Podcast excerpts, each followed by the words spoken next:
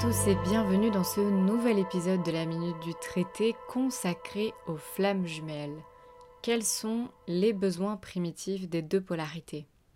Comprendre la relation de flammes jumelles, c'est aussi comprendre que les deux polarités aspirent au plus profond d'elles-mêmes à la même chose. Les deux polarités sont semblables et complémentaires, c'est-à-dire que leurs oppositions se complètent parfaitement, pourtant, leurs aspirations sont en réalité identiques. Normal, elles sont flammes jumelles. Il y a un besoin primitif commun aux deux, celui de la liberté. La polarité consacrée, donc dévouée, dédiée à Dieu, malgré sa poursuite du départ vers l'autre, n'aspire qu'à une chose, la liberté. La polarité non consacrée, qui fuit justement, n'aspire qu'à une chose, la liberté. C'est presque plus évident à voir pour la polarité qui n'est pas consacrée, en tout cas qui fuit, mais c'est bon de s'en rappeler car ce qui le ou la fait fuir, c'est bien cette peur de se sentir prisonnier dans une relation avec quelqu'un. La polarité consacrée, elle, chemine et découvre peu à peu, mais très sûrement, ce désir ardent de liberté. Il y a un désir profond de se destituer de tout ce qui l'enchaîne. Ce qui est intéressant, c'est que les deux recherchent la même chose ont les mêmes besoins primitifs, mais à travers deux dynamiques opposées, mais complémentaires. La première, c'est celle de la fuite. Fuir pour se conforter dans une liberté physique, s'enticher d'un conjoint ou d'une conjointe où l'affect n'existe pas, et rester loin de l'autre pour se persuader d'être libre d'aimer ou non, tout simplement d'être libre. Donc être avec l'autre, pour la polarité qui fuit, c'est se sentir enfermé, c'est être enfermé. La deuxième, c'est celle de la poursuite. Poursuivre l'autre, en tout cas au départ, car l'autre nourrit cette liberté d'être et d'agir. Il ou elle est mon foyer, il ou elle me permet d'exister tel que je suis, il ou elle m'inonde d'une ivresse qui me laisse apercevoir les contours de la liberté et me font me sentir libre, il ou elle me fait sentir voler et donc libre. Être sans l'autre, eh bien c'est se sentir enfermé. Donc forcément, ça peut pas matcher au départ. Dans les deux cas, l'autre détermine la liberté, vouloir l'autre pour se sentir libre, fuir l'autre pour se sentir libre. Il y a donc un effet miroir ici crucial, car le comprendre, c'est ce qui va permettre de mieux évoluer, en tout cas de continuer d'avoir des prises de conscience sur ce cheminement. Toute cette quête de liberté va donc s'articuler autour de la notion d'enfermement. Pendant le parcours, les deux vont se retrouver malgré eux dans des situations qui les enferment. Identifier votre propre enfermement, c'est identifier l'enfermement de l'autre. Si vous vous sentez enfermé, l'autre l'est d'une manière ou d'une autre. Si vous atteignez la liberté, l'autre l'atteindra aussi. Cette liberté, comprenez-le comme la révélation, comme l'état de grâce du parcours, le Graal, comme cette liberté intérieure, c'est l'éveil, en tout cas c'est le point qui s'en rapproche le plus, la liberté intérieure, la renaissance. Trouver votre liberté intérieure est ce qui libérera votre autre d'une situation sans issue. Comprenez naturellement que atteindre la liberté, ce n'est pas la vouloir, plus vous cheminez, plus vous vous destituez du bon vouloir de votre ego, de l'ego qui veut et qui est dans la performance naturellement. Lorsque vous cheminez, vous n'avez plus d'attente sur quoi que ce soit, et c'est bien ça qui vous propulse dans le noyau de la liberté, puisque vous êtes dans l'abandon. Et donc si vous êtes dans l'abandon, vous êtes dans la réception. Cette liberté, c'est toucher et atteindre le noyau d'amour inconditionnel, et cet amour libère de tout et surtout n'enferme pas jamais. Donc, si vous vous sentez enfermé dans une situation, l'autre va l'être en miroir renversé. Par exemple, si vous vous sentez physiquement enfermé, type vous êtes dans un logement sans pouvoir partir, vous dépendez de quelqu'un ou de quelque chose, vous êtes enfermé au sein d'un boulot, vous ne pouvez pas encore partir pour X raisons, vous n'êtes pas libre de vos mouvements, vous êtes bloqué, bref, toutes ces situations, et bien de l'autre côté, il y a votre autre qui subit, lui ou elle, un enfermement également. Cependant, cet enfermement sera en miroir inversé, Il ne sera donc pas d'ordre physique, mais plutôt moral, psychologique. Il y a donc de l'autre côté un enfermement où l'autre, par exemple, ne peut certainement pas penser comme il le souhaite, ne peut pas parler comme il le souhaite. Il n'est pas libre de ses mots, il n'est pas libre dans son discours, il n'est pas libre de penser comme il veut.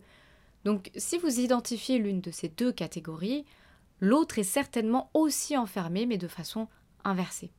C'est intéressant de s'en rendre compte car ça rappelle qu'on évolue et qu'on chemine ensemble et qu'on dépend l'un de l'autre. Également, ça permet de se rappeler que la liberté telle qu'on l'entend, c'est-à-dire se balader librement dans la rue, est un leurre. Car si intérieurement vous vous sentez enfermé, eh bien, vous n'êtes libre de rien. Cette liberté, c'est donc le point final, l'accomplissement de soi, et votre accomplissement, c'est ce qui impactera l'autre et donc le libérera.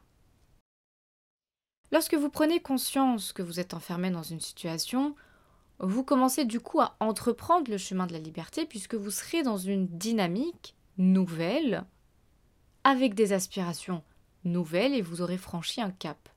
Alors, c'est pas aussi simple que ça en a l'air, et identifier le motif de l'enfermement n'est pas évident de prime abord.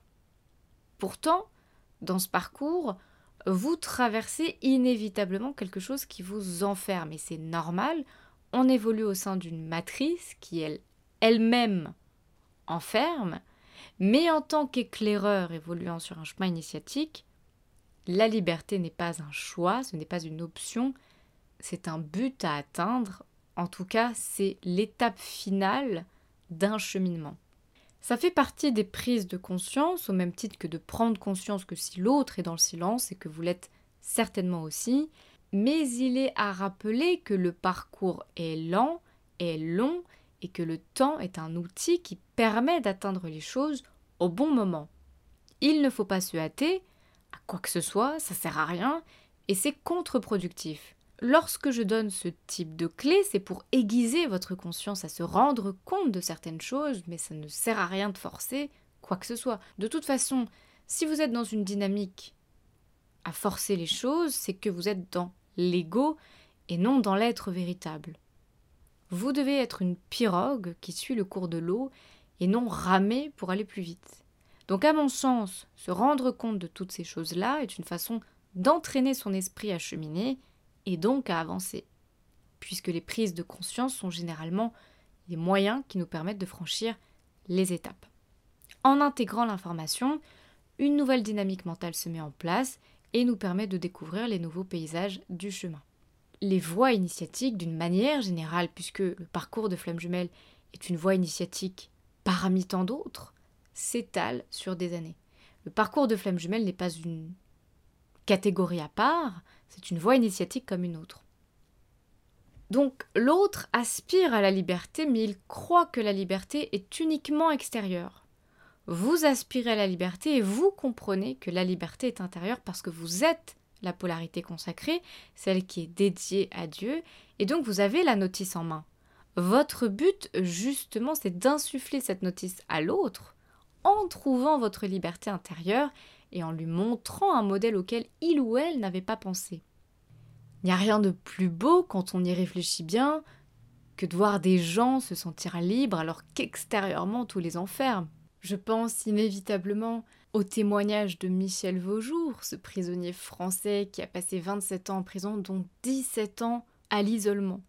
17 années à l'isolement. Je ne sais pas si vous vous rendez compte, c'est surréaliste. Michel Vaujour raconte comment justement dans cet enfermement, il a trouvé la liberté intérieure, notamment grâce à la pratique du yoga euh, dans son cas, et comment en fait il a transcendé cet enfermement. 17 ans à l'isolement. Personnellement, je m'en suis pas remise parce que je, suis admirative et fascinée par une telle résilience. Il était à l'isolement et pourtant c'est devenu un homme libre. C'est ici une véritable initiation. Il a vraiment vécu une voie initiatique, peut-être qu'il ne le savait pas dans l'instant. En tout cas, le processus qu'il a eu, c'est clairement un processus initiatique vers la liberté intérieure.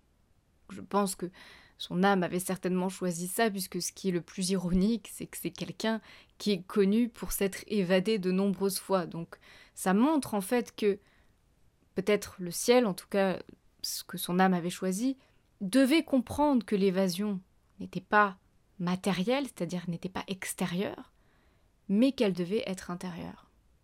Bien le contraste, il est exactement pareil pour vous. L'autre va comprendre via votre lien le noyau fondamental de cette liberté. Devenir ce modèle de liberté, c'est lui enseigner la liberté. Et c'est en voyant le libre penseur que vous devenez, alors libre penseur avec des guillemets, qu'il ou elle découvrira la véritable liberté qui n'est justement pas de vous fuir, mais bien d'être libre auprès de vous. Car encore une fois, l'amour inconditionnel libère et n'enferme pas, jamais.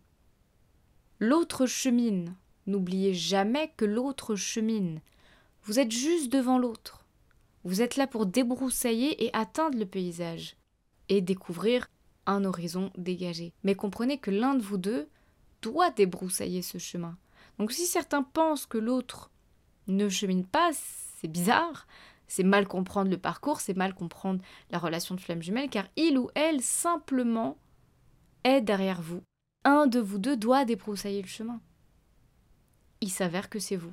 Mais ça aurait pu être l'autre. Donc voyez pas ça comme une contrainte, mais comme une opportunité de guider votre autre vers le même paysage que vous.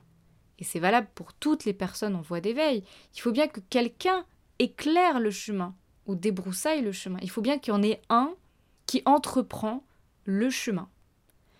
Donc il y en aura toujours un devant et un autre derrière. Celui qui est derrière, il avance, même s'il n'affronte pas les ronces, il est là, derrière vous. Donc si vous atteignez justement la libération, imaginez un chemin par exemple, justement les ronces, hein. vous savez que dans mon épisode avec les petits schémas j'avais mis des ronces. Vous êtes au milieu des ronces, il y a un petit chemin, vous êtes en forêt, et avant d'atteindre, on va dire, une vue dégagée, vous allez cheminer, vous allez enjamber les ronces, vous allez vous prendre des orties, vous allez vous blesser par les branches. L'autre sera derrière vous, et parfois, il se prendra aussi des ronces, il se prendra aussi les orties, pas toujours, puisque vous aurez débroussaillé. En tout cas, il prendra le même chemin que vous. Et donc c'est vous qui allez guider l'autre vers cette liberté où vous atteindrez cet horizon, cette vue d'ensemble, ce paysage incroyable. C'est vous qui allez le guider et c'est vous qui allez quelque part choisir le chemin, ou en tout cas vous allez être guidé vers un sentier qui va vous amener vers ce paysage. Donc l'autre, il va être derrière vous. Lorsque vous atteignez ce paysage, cette liberté, cette vue d'ensemble, cette hauteur de vue sur le monde, eh bien l'autre va l'atteindre aussi. Donc cette idée d'enfermement, c'est une dynamique qu'on retrouve de toute façon dans les voies initiatiques. Il n'y a pas de voie initiatique sans traverser une phase d'enfermement, sans traverser une phase d'immobilité, de silence. Ça fait partie des voies initiatiques. Le parcours de flamme jumelle est une voie initiatique, c'est pas un parcours de jeu. C'est pas un jeu où l'autre fuit et un poursuit et hop, c'est des romances, on s'entremêle. Non, non, non. On est sur des voies initiatiques.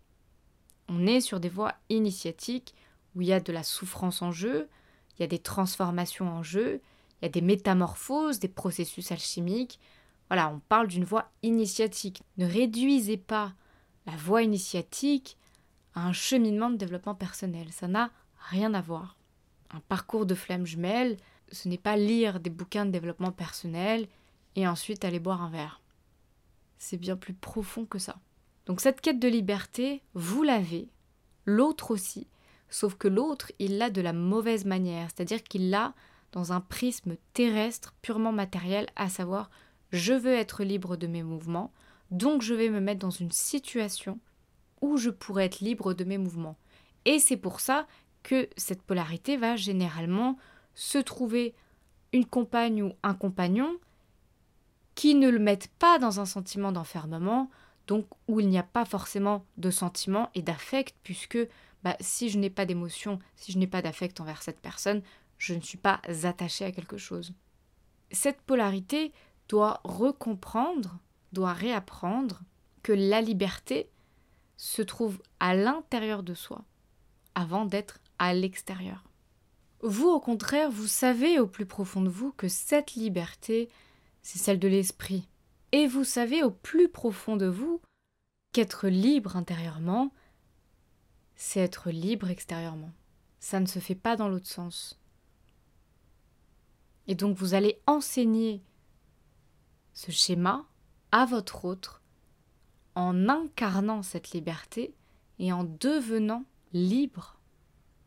Si vous vous êtes libéré de votre boulot, d'une relation, d'une structure, d'un logement, est-ce suffisant? Ce n'est pas parce que vous vous êtes libéré de ce qui vous enchaînait extérieurement que c'est suffisant. Interrogez-vous, suis-je libre? Est-ce que je me sens libre dans tous les domaines de ma vie, dans toutes les parcelles de mon être? Qu'est-ce qui doit être libéré? Est-ce ma parole? Est-ce ma personne? Est-ce mes pensées? Suis-je libre d'être ce que je suis?